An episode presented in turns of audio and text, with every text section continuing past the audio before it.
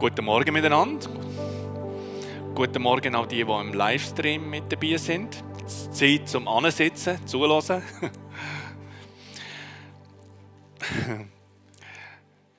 Wie stellst du dir Gott vor? Wie stellst du dir Gott vor? Was für eine Vorstellung hast du von Gott? Ist Gott irgendeine so eine höhere Macht? Wo irgendwann in die Welt eingegriffen hat und nachher die Welt sich selber über, überlassen hat, quasi, schau ich und mache das Beste daraus. Oder denkst du vielleicht, Gott gibt es gar nicht und du sitzt jetzt quasi vor dem Fernsehen, deine Frau hat dich angezählt und hat gesagt, du musst unbedingt so einen Gottesdienst hören und du denkst eigentlich bei dir, bei dir, was soll ich da? Ich glaube ja gar nicht, dass es irgendeinen Gott gibt. Oder vielleicht hast du ein Gottesbild, wo du denkst, Gott ist ein Gott, der Forderungen stellt, wo gewisse Ansprüche an einem hat, wo man nie ganz genügen kann und eigentlich immer so, äh, so ein ungenügendes Gefühl da bleibt. So schuldbeladen hängt man im Sessel in, weil man sieht, Gott hat eigentlich viel vor mit meinem Leben und ich bin ganz an einem anderen Ort. Wie ist Gott? Der Johannes der war der Lieblingsjünger von Jesus und ist gegen 100 Jahre alt geworden. Und der hat so gegen Schluss von seinem Leben hat er in einem Satz, wenn man das überhaupt kann, Gott in einem Satz zusammengefasst. Also quasi Quintessenz, die fünfte Essenz quasi, wenn man es, wenn man es noch präziser sagen und noch enger sagen und noch genauer, dann hat er gesagt, Gott ist Liebe. Und das ist das Thema, das wir haben durch die Adventszeit durch. Gott ist Liebe. Und heute schauen wir speziell den Aspekt an, Liebe ist, Pünktli, Pünktli, Pünktli, annehmen, einander annehmen. Und das ist, was, was ist. Er, Jesus, er nimmt uns an, vorbehaltlos. Mit allen Ecken und Kanten, die wir haben, Gott hat ein Ja zu uns. Er ist für uns. Er ist für dich. Der Gott ist in Jesus Mensch geworden. Von dem spricht der Advent. Gott ist in die Welt gekommen. Und hat uns gezeigt, wie der Vater ist. Jesus hat gesagt, wer mich sieht, sieht den Vater. Jesus ist auf Aussetzungen und Sünder zugegangen, Leute, die von der Gesellschaft ausgrenzt sind. Auf die ist er ganz direkt zugegangen und er hat sie angenommen. Jetzt denkst du vielleicht, ja, Jesus hat die angenommen, äh, aber wenn Gott wüsste, was in mir innen ist, dann würde er mich wahrscheinlich nicht annehmen. Und das Gute ist, Gott weiß, was in dir innen ist. Ich weiß es nicht, wenn ich jetzt so darunter durchschaue. Ich weiß nicht, was da und äh, was da alles in den Herzen verborgen ist. Aber Gott weiß es. Es heißt im Johannesevangelium im ersten Kapitel heißt es, in Jesus ist eine Gnade und Wahrheit gekommen. Also in Jesus ist beides, Gnade und Wahrheit. Gnade ist quasi umfassend die Liebe, die einem einfach so annimmt, wie man ist. Und Wahrheit, das ist der Aspekt der Gerechtigkeit. Also wenn Gott annimmt, sagt er nicht einfach, Schwamm drüber, interessiert mich nicht, was du gemacht hast, was du denkst oder so, sondern er schaut an und sieht all das, all das Furchtbare, all das Schlimme. Und wenn man in die Menschheit hineinschaut und das quasi durch 8 Milliarden teilt, dann äh, haben wir den Anteil von uns. Und wahrscheinlich sind wir ein bisschen über dem Durchschnitt oder unter dem Durchschnitt, je nachdem, aber er hat einen rechten Anteil. Und da sagt Gott nicht einfach, Schwamm drüber, vergessen wir. Nein, da braucht es Gerechtigkeit. Und wie kann Gott den Ungerechten gerecht sprechen und gleichzeitig gerecht sein? Einer muss zahlen. Und einer hat gezahlt. Jesus ist in die Welt gekommen, um sein Leben zu geben an unserer Stelle. Der Gerechte für einen Ungerechte, damit wir Frieden haben. Die Strafe liegt auf ihm, damit wir Frieden haben. Das ist die Grundlage der Annahme. Nicht einfach Schwamm drüber, sondern Jesus hat sein Leben gegeben dafür. Am Kreuz in der Zeit und für alle Zeit, also in die Vergangenheit zurück, in die Zukunft, hat das Kreuz ein für alle Mal Grundlage geschaffen für die Annahme, wo wir heute Morgen darüber reden. Und diese Annahme von Gott zu uns, die ist auch die Grundlage, dass wir aneinander gegenseitig annehmen. Und das ist das Thema ja heute Morgen. Liebe ist, einander annehmen, wie Christus uns angenommen hat. Ich lese den Text aus Römer Brief 15. Kapitel, Verse 1 bis 7.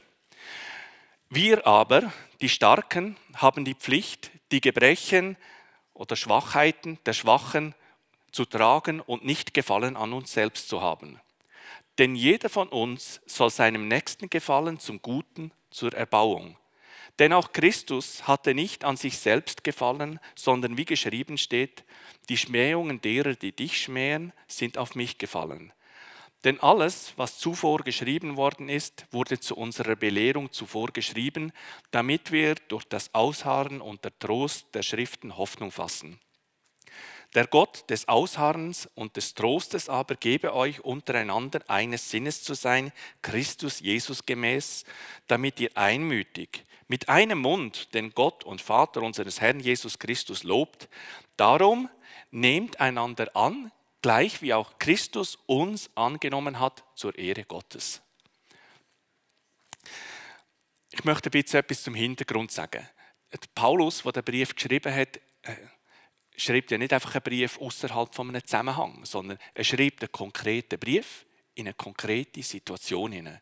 Auch da schreibt Paulus in eine konkrete Situation hinein. Die konkrete Situation ist im Kapitel vorher, im 14. Kapitel beschrieben.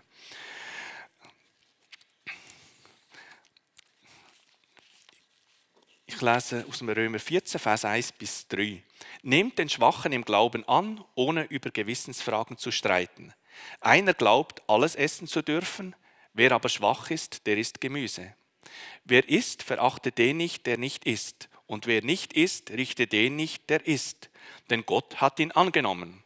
Wer bist du, dass du den Hausknecht eines anderen richtest? Er steht oder fällt seinem eigenen Herrn. Er wird aber aufrecht gehalten werden, denn Gott vermag ihn aufrecht zu erhalten. Also in Rom sind Gläubige mit jüdischem Hintergrund und Gläubige mit heidnischem Hintergrund zusammengekommen. Und das sind Welten. Das kann man sich nicht vorstellen. Die mit jüdischem Hintergrund, die haben ganze Speisevorschriften. Ganze Speisevorschriften. Äh, also, die können nicht einfach alles essen. Und das ist ihnen von klein auf eingerichtet worden. Die Heiden, das sind alles Esser, oder? Fleisch, Gemüse, die essen einfach alles. Und für sie ist das kein Problem. Absolut nicht. Aber für die aus dem jüdischen Glauben, da ist das wirklich das Problem. Das hat zu Spannungen geführt, gerade wenn man zusammen gegessen hat. Also man kann schon sagen, wir sind eins in Jesus, aber dann kommt da, kommen da gewisse Probleme, gewisse Schwierigkeiten auf und nachher für für die Juden ist es völlig unverständlich was die machen. Und für die Heiden haben gefunden, was haben die für ein Problem? Und ist es manchmal nicht auch so, dass man denkt, was ist es für ein Problem für dich? Aber die haben wirklich Spannungen gehabt. Die haben gestritten untereinander über Gewissensfragen, heisst es. Und für die einen ist es nur eine Frage von der Kultur, für die anderen ist es eine Gewissensfrage, wo es um sein oder nicht sein geht. Und da drin sagt der Paulus, nehmt einander an, wie Christus euch angenommen hat. Wir haben vielleicht nicht die, die Probleme, die Schwierigkeiten. Wir haben andere Sachen. Ich denke so äh, zurück, äh, Covid-Zeit mit den Masken. Also was da eins hin und her gegangen ist die Streiterei. Für, ein, für die einen ist es etwas wo quasi, das ist unverzichtbar, meine Freiheit. Für die anderen haben das Gefühl gehabt, was machst du für ein Zeugs? Die einen haben das Gefühl gehabt, Gesundheit ist doch ein wichtiger Faktor, da muss man doch auch bereit sein, zurückzustecken. Die anderen sagen, was redet ihr von Gesundheit und so? Das ist doch nichts bewiesen. Und so ist es hin und her gegangen und Spannungen in der Politik, aufgeheizte Stimmung. Also äh, Trump, ich weiß nicht, ob er noch einmal kommt und so, aber in der Regierung von, von Trump, da ist es gerade bei den Wahlen, was dort hin und her gegangen ist. Also ich glaube, das schwingt immer noch ein bisschen mit nachher, oder? Das schwingt immer noch ein bisschen mit nachher in der Gesellschaft. Die aufgeheizte Stimmung. Aber auch in der Partnerschaft. Der eine sagt, äh, das ist, das ist doch nicht wichtig. Und der andere sagt, das ist doch das Minimum vom Zusammenleben. Dass man die Socken verrummt. Dass man das Glas wegstellt, dass man den Stuhl anstellt. Das ist doch das Minimum. Wo bleibt der Respekt? Familien, die zerstritten sind. Also, und da kann man schön so eine Glasur drüber tun. Man kann am Sonntag in Gottesdienst gehen, man kann Lieder singen und so. Man kann beten, äh, Gebetskämpfe führen. Aber daheim, da klopft es und tätscht und reibt hin und her. Vielleicht nicht allen Orten, aber an gewissen Orten. Dann kommt Weihnachten und sagt, wenigstens an Weihnachten könnt ihr doch anständig tun, hat es bei uns alle als Kind geheißen. Wenigstens an Weihnachten könnt ihr doch eigentlich normal tun. Und äh, es heißt, wie kann man Gott lieben? Wie kann man sagen, ich liebe Gott, wenn man den Nächsten nicht liebt? Wie kann man sagen, äh, äh, ich lebe mit Gott zusammen, wenn man den Nächsten nicht annehmen kann? Liebe ist, einander anzunehmen. Und ich denke jetzt an die einfachen Leute, ich denke an die schwierigen Leute, ich denke an die nahen Leute und an die weiten wecken Leute. Wie können wir Gott lieben, wenn wir den Nächsten nicht lieben können, wo wir sehen? Wie können wir äh, sagen, wir lieben Gott, wenn wir den Nächsten nicht annehmen, den, den wir vor Augen haben? Grundsätzlich, jeder Mensch möchte ja angenommen werden. Und äh, es gibt so das Prinzip von der Grossartigkeit. Wenn man so Klassentreffen hat, sieht man das alle. Jeder erzählt so, was er alles so gemacht und geleistet hat. Man möchte ja schließlich angenommen werden und respektiert werden. Das ist ein rechter Kampf.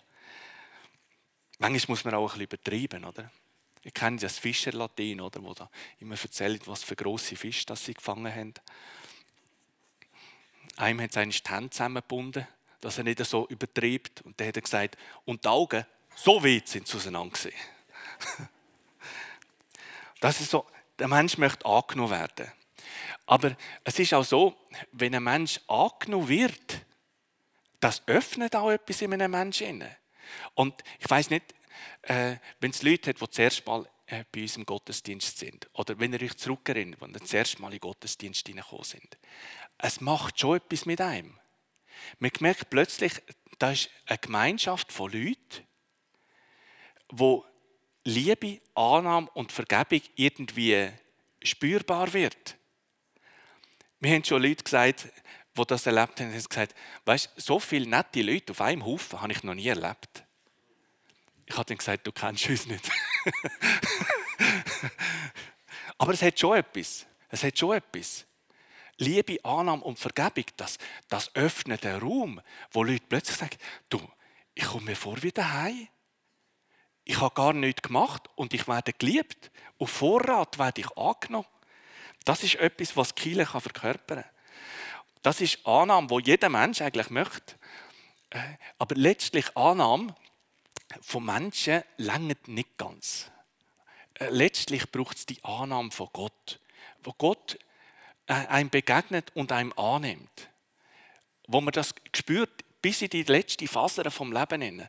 Und etwas vom Schönsten, dunkt mich in so, einem Moment, wo, äh, wo ich das selber wieder neu spüre. Ich merke gleichzeitig, äh, wie ich versagt habe. Ich sehe meine Schwächen, meine Fehler und all das. Ich sehe das und gleichzeitig spüre ich die Liebe und Annahme von ihm. Und das überwältigt mich. Ich spüre das nicht jedes Mal gleich. Aber ich kann euch sagen, es ist konstant, ist es da von Gott her. Und das äh, gilt es einfach zu entdecken. Das heißt Breite, Länge, Tiefe, Höhe, also wir wissen, es gibt eigentlich nur drei Dimensionen, da sind jetzt vier aufgeführt. Ich glaube, es ist extra gesagt, äh, damit man äh, sieht, die Liebe von Gott, die hat mehr Dimensionen, als wir erfassen können. Das geht über unser Verständnis hinaus. Paulus betet dafür, dass wir die breite, Länge, Höhe, Tiefe von der Liebe von Jesus Christus erkennen können. Dann äh, zweiter Punkt ist Annahme. Annahme, Annahme heißt Rücksicht nehmen. Im Römer 15,1 heißt es, wir aber die Starken haben die Pflicht, die Gebrechen der Schwachen zu tragen und nicht Gefallen an uns selbst zu haben. Also wir haben eine Pflicht, das zu tragen. Es gibt Schwache und es gibt Starke. Und äh, der Paulus ist da offen. Er sagt, äh, es gibt Schwachheiten. Mit Schwachheiten ist es schwierig zum Umgehen. Ich stelle mir vor, man geht wandern und man hat jemanden dabei in der Wandergruppe, der nicht laufen mag. Das ist schwierig für die Gruppe, wo möchte laufen. Man möchte ja bis zur Hütte raufkommen, oder? Und dann merkt man jetzt, jemand ist dabei, wo man sich fragt, können wir echt noch zur Hütte rauf? Das ist nicht einfach, wenn man mit jemandem Schwachs unterwegs ist. Und gleichzeitig wird aber auch gesagt, es gibt Sättige, die haben mehr Kapazitäten.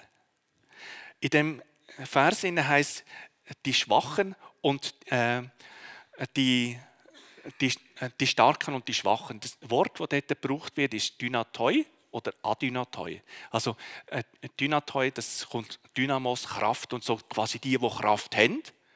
Und die Adynamen, die, die keine Kraft haben. Also es gibt Leute, die haben Kraft und es gibt Leute, die haben keine Kraft. Und mich denkt, der Paulus drückt das sehr schön aus. Er sagt nicht, äh, äh, sie, können, sie wollen nicht, sondern sie können nicht. Er macht nicht den Vorwurf von mangelndem Glauben äh, denen aus jüdischem Hintergrund, die nicht alles essen können. Er sagt einfach, sie können nicht. Sie sind schwach. Er macht nicht einen Vorwurf. Denn das Hindernis, andere anzunehmen, also Hindernis Rücksicht zu nehmen, ist Selbstgefälligkeit, heißt da. Man soll nicht an sich selber gefallen haben. Also, das heißt, auf einen eigenen Weg gehen. Quasi, äh, wir wollen jetzt einfach laufen mit unseren Rucksäcken. Wir gehen jetzt einfach. Wir gehen jetzt anfangen und ihr könnt schauen da. Ihr könnt jetzt zurückbleiben und noch etwas anderes machen. Also quasi, das ist das Hindernis.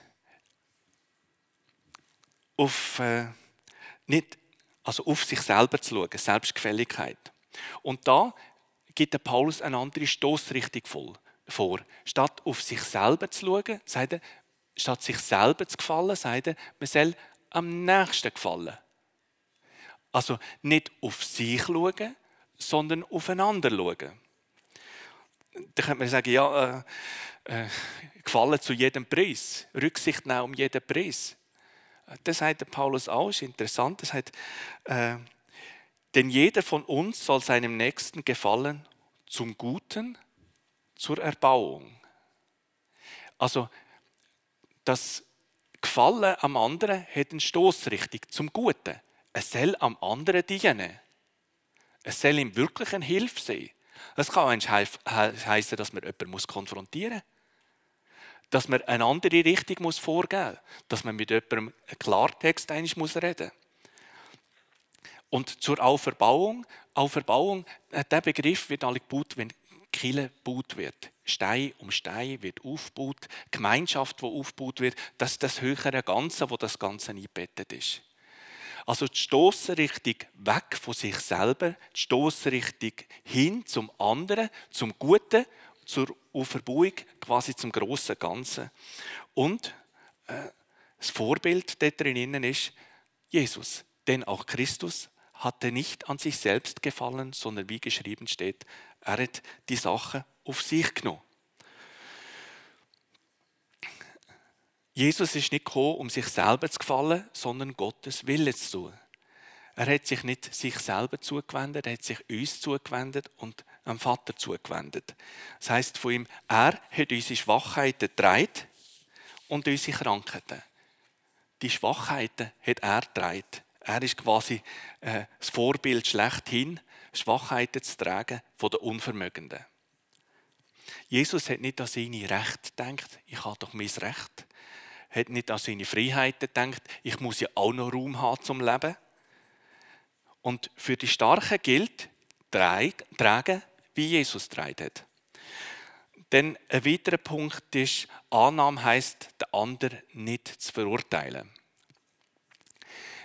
Im Römer 14, 1 bezieht der Paulus Stellung. Er sagt, nehmt den Schwach an, ohne über Gewissensfragen zu streiten. Er redet vom Schwachen. Er nimmt also Stellung. Er sagt, die, die nur Gemüse essen, sind schwach. Er bezieht Stellung. Was aber interessant ist, er redet nicht von richtig und falsch. Er nimmt auch nicht das Starke und Schwache in dem Vers, sondern er redet nur von den Schwachen, wo man Rücksicht nehmen soll. Die Schwachen. Also er tut nicht das, das polarisierende Element hineinbringen, das wir so gerne haben, richtig und falsch. Das kann doch nicht sein. Und auch nicht das Starke und Schwache ich habe recht, du hast falsch. Er geht nicht in die Polarisierung hinein. Wie schnell rutschen wir dort drin hinein. Und das Verurteilen hat so zwei Richtungen. Die eine verachtet und die andere richtigt. Die Starken verachtet die anderen, wie sie nicht Fleisch essen können. Und umgekehrt werden sie gerichtet. Aber der Paulus sagt dort drin, Wer isst, verachte den nicht, der nicht isst, und wer nicht isst, richte den nicht, der isst, denn Gott hat ihn angenommen. Also ich habe gedacht, mit dieser Perspektive eigentlich in die Welt hineinzuschauen, Gott hat ihn angenommen. Gott liebt den Mensch. Das ist etwas, also wir haben den Film gesehen äh, am Anfang, das Ekel, oder? Der Marco, der jetzt hinten an der Technik sitzt. ein furchtbares Ekel, oder? Da kommt die Putzfrau und nachher, was macht er? Äh, da mit dem Spitzer wieder ein bisschen Dreck produzieren, die Lifttüren Lader zuschlagen und so. Äh, nachher mit dem Auto schnappt er den Marianne in der zweitvordersten Reihe einfach den Parkplatz weg, äh, rempelt seine eigene Frau an und so weiter. Ein wirkliches Ekel. Und doch, Gott hat ihn angenommen. Gott hat ihn angenommen. Und ein kleiner Link, was, was mir alle hilft, ist, also, es braucht ja immer eine Perspektive von Gott. Also, Gottes Augen sind ja nicht wie meine Augen. Ich brauche manchmal, Gott gibt mir wie ein Türli, damit ich einen Menschen verstehen kann. Und das Türli hat man gesehen in dem Film, äh, der Marco hat sich nachher um seine Großmutter äh, gekümmert. Er liebt seine Großmutter. Und da sieht man, da ist ein Herz drin von einem Menschen. Und da, da kommt man einen Zugang über und das hilft einem, einen Menschen anzunehmen. Also ein Mensch ist manchmal, ich stelle es mir vor, wie so eine, eine Burg. Also von manchen Menschen sieht man nur noch eine Ruine. Es ist nur noch eine Ruine. Rum. Aber auch in der Ruine sieht man etwas noch von der Herrlichkeit dieser Burg. Und ich möchte euch Mut machen, mit den Augen von Gott an Ruinen anzuschauen, die er in eurem Umfeld hat. Und sie anzunehmen und zu lieben, weil Gott sieht die ganze Burg in dem Menschen. Das ist das Geheimnis von Menschen annehmen, so wie sie, so wie sie sind. Wir neigen dazu, äh, Menschen auszugrenzen. Annehmen heisst äh, aber nicht ausgrenzen. Die Gruppenbildungen, die es manchmal gibt. Die Leute, die etwas anderes sind. Etwas anderes sind. Und äh, das stellen wir manchmal, das stellen wir manchmal an. Das ist es manchmal äh, Schwierigkeiten. Und wenn es so die Auseinandersetzungen, die Auseinandersetzungen gibt, also, äh, ich denke, Amerika, die, die Wahlen, die wo, wo sind. Für mich ist es einfach so ein gutes Bild, dort drin hineinzugehen. Man sieht, wie Leute wirklich volle Gegnerschaft aufgebaut haben, wie sie andere ausgrenzt haben. Also, äh, was von Politikern heisst, hängen sie auf. Von der anderen Seite heisst es, hängen die auf. Und all das geht so hin und her. Die Maskendiskussionen, die wir hatten, gehen hin und her. Und äh, der Paulus äh, sagt, in diesen Streitigkeiten, die sie dort hatten, um, wo es um Essen und Trinken gegangen ist, sagt er, es gibt eine andere, es gibt eine übergreifende Dimension in dem Ganzen, die es gilt zu erkennen. Der Paulus redet im Römer 15, im Eingangstext, den ich gelesen habe, redet er von der, von der Hoffnung. Von der Hoffnung. Also das ist ganz eine andere Perspektive. Hoffnung, da sieht man etwas drin von dem, was Gott vorhat, dass sein Reich kommt mit seiner ganzen Kraft, mit seiner ganzen Fülle. Dort, wo alle Tränen werden abgetrocknet werden, dort, wo es keinen Schmerz und kein Leid mehr gibt. Hoffnung, da ist die übergreifende Perspektive drin. Er schreibt, denn alles, was zuvor geschrieben worden ist, wurde zu unserer Belehrung zuvor geschrieben, damit wir durch das Ausharren und der Trost der Schriften Hoffnung fassen. Also die Schrift, das Wort Gottes ist ganz äh, ein wichtiger Faktor, um eine Ausrichtung überzukommen in dieser Welt, dass man eben nicht Leute ausgrenzt, sondern wirklich die übergreifende Hoffnung hat, dass man nicht mitmacht mit der Polarisierung, die innerhalb der Gesellschaft läuft. Dass nicht quasi Kille einfach ein Spiegelbild ist von der Gesellschaft. Kille sollte ein Gegenentwurf sein zu äh, negativen gesellschaftlichen Strömungen. Wenn Polarisierung ist in der Gesellschaft, sollte Kirche Einmütigkeit leben. Und das ist auch die Ausrichtung, wo es hier darum geht, wo der Paulus auch bringt, der Gott des Ausharren und des Trostes aber gebe euch untereinander eines Sinnes zu sein, Christus Jesus gemäß, damit ihr einmütig mit einem Mund den Gott und Vater unseres Herrn Jesus Christus lobt. Darum nehmt einander an, gleich wie auch Christus uns angenommen hat, zur Ehre Gottes. Also in diesen Streitigkeiten, wo sie hatten, über Gemüse essen oder alles essen, in diesen Streitigkeiten, äh, sagt er, sind einmütig. Einmütig heißt nicht, dass man gleicher Meinung muss sein. Man kann durchaus unterschiedlicher Meinung sein, auch innerhalb der Kirche. Durchaus, es gibt verschiedene Standpunkte. Aber wichtig ist, dass man eine Einmütigkeit hat, dass man miteinander zusammen essen kann, dass man miteinander zusammen sich äh, auf Gott ausrichten kann, dass man nicht innerlich eine andere Agenda hat, als man äußerlich lebt. Die Einmütigkeit ist etwas, wo man selber sich prüfen kann, ist dann eine Einmütigkeit da? Wenn man miteinander ins Gebet geht, ist da wirklich eine Einmütigkeit da oder ist da äh, einfach Zuckerguss drüber. Und da geht es darum, wirklich die Einmütigkeit zu haben. Und letztendlich ist, und das ist der letzte Punkt, annehmen, wie Christus uns angenommen hat. Er hat uns vorbehaltlos angenommen. Vorbehaltlos. Das heißt, als wir noch kraftlos sind, als wir noch Sünder sind, als wir noch nichts von ihm wissen wollten, hat er uns angenommen. Ist er hat sich entschieden, für uns ans Kreuz zu gehen. Und es ist einseitig. Es heißt, wo er in die Welt hineinkam, ist, heißt, die Seinen nahmen ihn nicht an.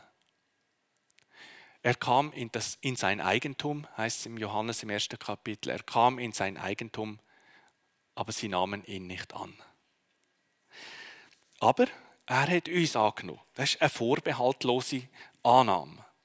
Und äh, das begeistert mich so. Jesus nimmt einfach jeden an. Er hat auch die Grundlage dazu geschaffen. Und ich denke, es ist auch ein starkes Zeichen, wenn man aneinander sagt, ich nehme dich an. Ich nehme dich an, so wie du bist. Wenn es in der Ehe so Spannungen gibt, so unterschiedliche Perspektiven und dass man dann einfach sagt, ich nehme dich an, ich nehme dich an, so wie du bist.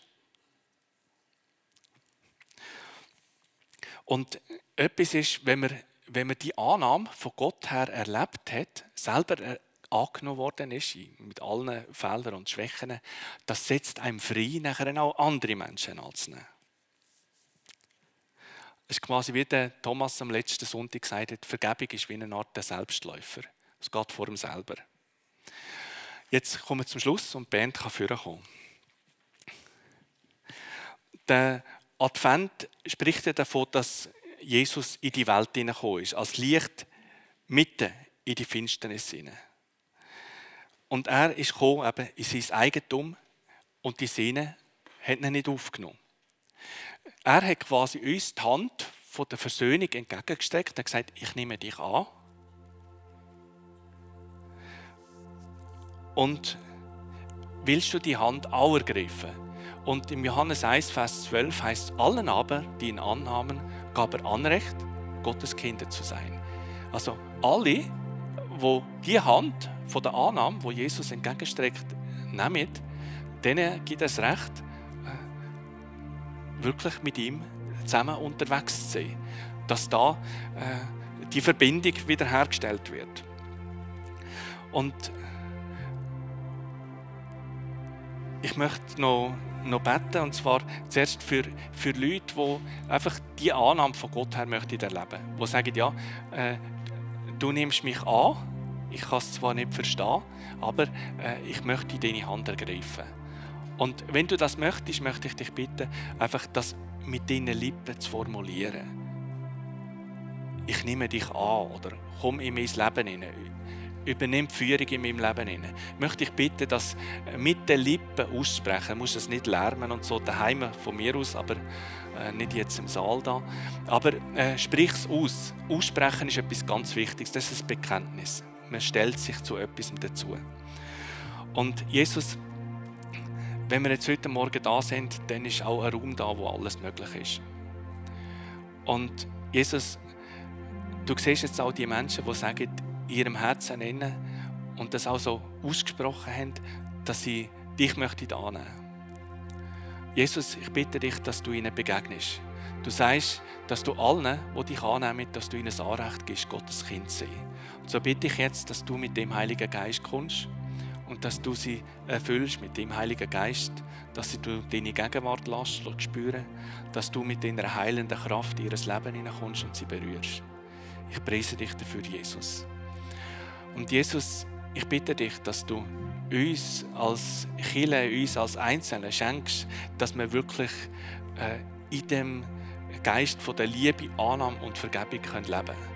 Im Alltag, wo wir sind, an unserem Arbeitsplatz, in den Familien daheim, dass wir jetzt auch in dieser Weihnachtszeit, dass wir die Kultur der Annahme pflegen können. Auch die schwierigen, auch die mit den Ecken und Kanten, dass wir sie annehmen mit vorbehaltlos, so wie du uns angenommen hast, Jesus.